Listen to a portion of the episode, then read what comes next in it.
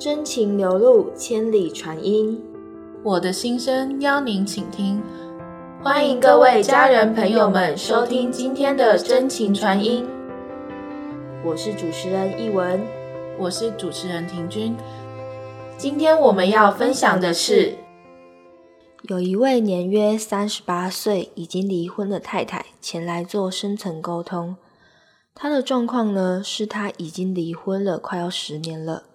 一直不敢再交男朋友，但是最近一年多来，她认识了一个公司的客户，两个人交往很不错，而且也很顺利，彼此的印象呢都很好。后来也发生了关系，但问题是，这个男友他是有妇之夫，而且有一个小孩。虽然男友已经一再的表明，他与他的太太已经分居了。已经也没有感情了，而且正在办理离婚手续当中。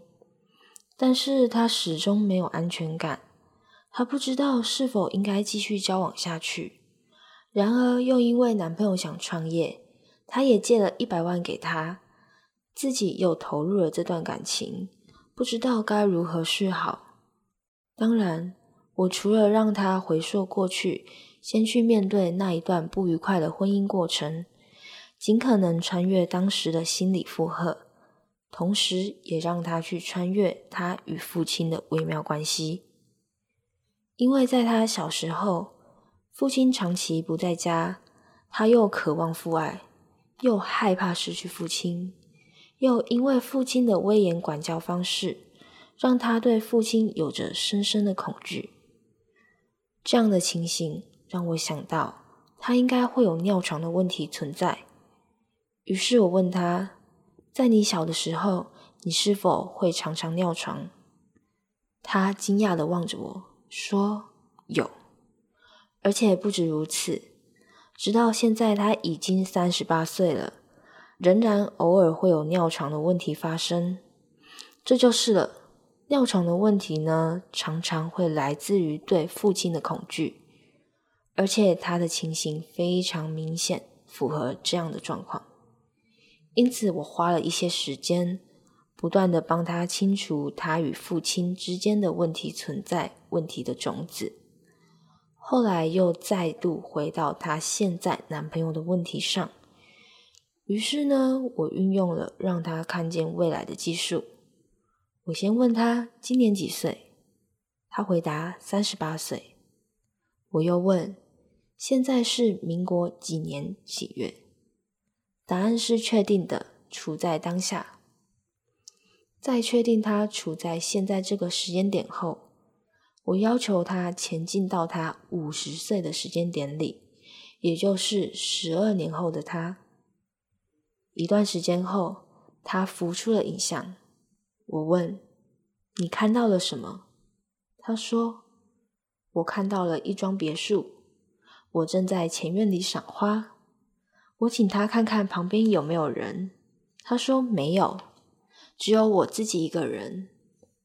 我又问，那栋别墅是坐落在什么地点呢？他回答说，靠着山坡，但那景象不像是在台湾，好像是在欧洲的某处。我问他，房子是自己的吗？有没有人跟你住在一起呢？他说。是自己的房子，但是我不确定有没有人跟我住在一起。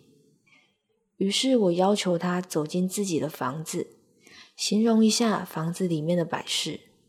他说，房子有两层楼，一楼是客厅，都是欧式的摆饰，但是从客厅看不出来有没有其他人在。